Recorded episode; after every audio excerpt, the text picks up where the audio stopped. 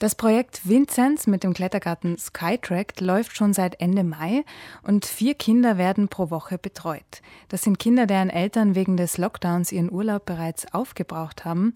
Und bis zu Beginn des neuen Schuljahres im September läuft diese Aktion. Herr Drenkwalder, wie suchen Sie denn die zu betreuenden Kinder aus? Also die Kinder werden von der Vinzenzgemeinschaft von Sterzing ausgesucht. Da mischen wir uns nicht ein, weil die wissen ganz genau, wo Not am Mann ist und wer das Bedürfnis hat. Und wir wickeln dann die Betreuung ab. Das ist ein Gemeinschaftsprojekt. Und wer betreut die Kinder im Hochseilgarten? Also die Kinder betreut Doris. Das ist die Freundin meines Parkleiters Michael und einige freiwillige äh, Kindergärtnerinnen. Also wer gerade Zeit hat. Und Doris hat die Hand darüber. Sie ist Kunstlehrerin. Und wir wollen den Kindern auch in dieser Zeit nicht nur das Klettern beibringen, sondern auch das Basteln und Malen und sie so beschäftigen, dass sie sich wieder frei fühlen. Also eine Fülle an verschiedenen Aktivitäten, die die Kinder dort auch ausprobieren können, oder? Natürlich. Sie sollen das ein normales, wieder normales Leben führen mhm. können. Und die Ergebnisse, die wir sehen, also wenn sie Bilder malen oder wenn sie mit Salzteig basteln oder einfach nur rumklettern, sind schon sehr erstaunlich. Es geht also auch darum, den Kindern soziale Kontakte wieder zu ermöglichen.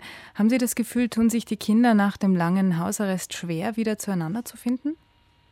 Es ist so, man, man merkt ganz genau, dass sie geprägt wurden mit diesem Lockdown. Aber das geht dann auch relativ schnell, weil wir wollen ihnen ja Sicherheit geben. Und wir sind in einem, äh, das Areal ist circa ein Hektar, also relativ groß in frischer Luft, im Freien, mitten im Wald, es ist sehr ruhig. Und da finden sie innerhalb kurzer Zeit sehr schnell zu sich. Sie konnten einige Unternehmer aus dem Sterzinger Raum für die Unterstützung dieses Projekts gewinnen. War das schwer, da Unterstützer zu finden?